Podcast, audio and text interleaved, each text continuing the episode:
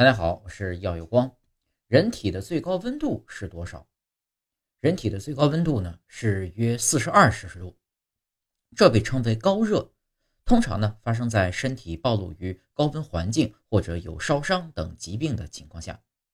当身体温度超过正常温范围时呢，身体会通过出汗、增加血液流动等方式来降低体温。高热是身体防御机制的一部分。它有助于抵抗病原体和促进免疫反应。然而，持续的高热可能对身体造成损害，因此在达到高热温度时，及时采取降温措施非常重要。